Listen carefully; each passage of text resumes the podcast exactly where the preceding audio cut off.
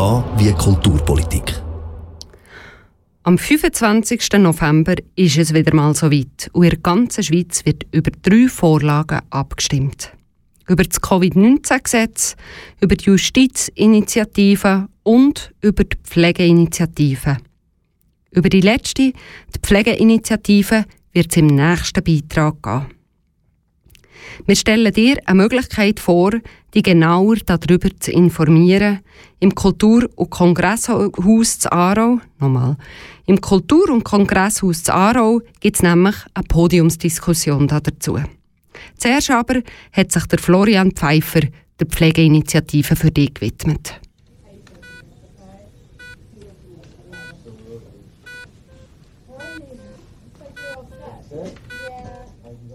In der Pflege herrschen seit längerem grosse Missstände und das Personal in der Schweiz nimmt immer weiter ab. Aktuell sind 11.700 Stellen unbesetzt. Bis 2029 braucht es zusätzlich 70.000 neue Pflegende. Dann verlieren vier von zehn Leuten, die in der Pflege arbeiten, frühzeitig ihren Job. Zum dem entgegenwirken beinhaltet die Pflegeinitiative drei zentrale Punkte. Erstens sollen natürlich mehr Pflegende ausgebildet werden.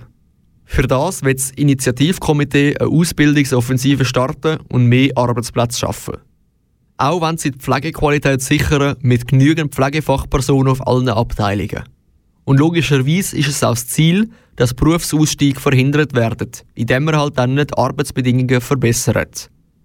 Diese Arbeitsbedingungen fasst uns Claudia Hoffmann zusammen.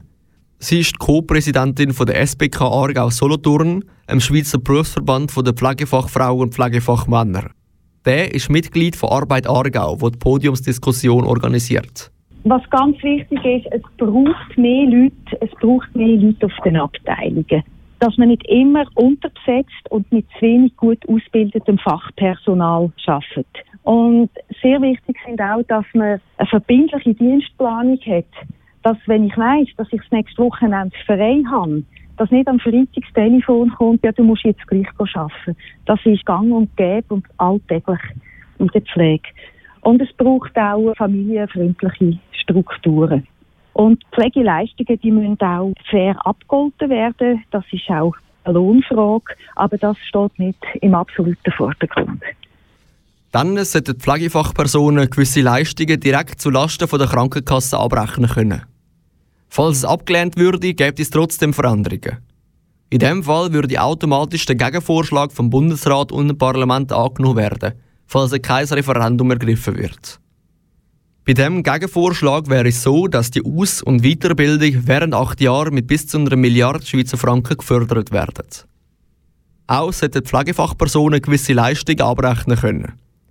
Aber es gäbe auch einen Kontrollmechanismus, der verhindern sollte, dass die Gesundheitskosten und Krankenkassenprämien steigen würden. Der Bundesrat und das Parlament finden, dass die Initiative mit den Regelungen der Arbeitsbedingungen durch den Bund zu weit gehen. Im Gegensatz dazu geht dem Initiativkomitee der indirekte Gegenvorschlag zu wenig weit, weil die Massnahmen fehlen, dass Pflegende länger im Beruf bleiben dass etwas passieren muss, ist man sich also einig, weil... Auch die Pandemie die zeigt uns deutlich auf, dass Pflege das Rückgrat ist von unserer Gesundheitsversorgung. Und wir müssen alle Hebel in Bewegung setzen, dass der Rücken stark und gesund bleibt und den steigenden Anforderungen können gerecht werden in Zukunft und auch aktuell. Beim Annehmen von eben dieser Pflegeinitiative wäre es dann nicht so, dass nur Spitalmitarbeitende betroffen wären. Also man hat Spitäler, man hat Spitex, das sind die, die, die Leute, die Heime, die Heime pflegen. Man hat Pflegeheim, man hat Altersheim, man hat auch äh, betreute Wohneinrichtungen, man hat die psychiatrischen Dienste, man, man hat Pflegende, die in Beratungsfunktionen, zum Beispiel Diabetesberatung, arbeiten. Also Pflege ist in ganz vielen Orten im Gesundheitswesen und in der Gesellschaft integriert, wo sie ihre Aufgabe übernimmt. Pflege kämpft schon seit vielen Jahren um die Anerkennung als eigenständiger Beruf, sagt Claudia Hofmann. Es hat auch schon viele Vorstöße im Parlament und auch schon parlamentarische Initiativen. Die ist aber dann von der Politik abgelehnt worden. Da war dann am Schluss nur noch die Volksinitiative als Möglichkeit, die Situation in der Pflege zu verbessern. Genau um das geht die Podiumsdiskussion am nächsten Montagabend im Kultur- und Kongresshaus zu Aarau. Es debattieren dort vier Gäste rund um die Volksinitiative und im Anschluss darfst du sehr gerne noch Fragen stellen. Wenn du genaue Infos möchtest, dann schau auf www.arbeitaargau.ch. Alles an einem Stück, alles klein. Ich wiederhole es nochmal. www.arbeitaargau.ch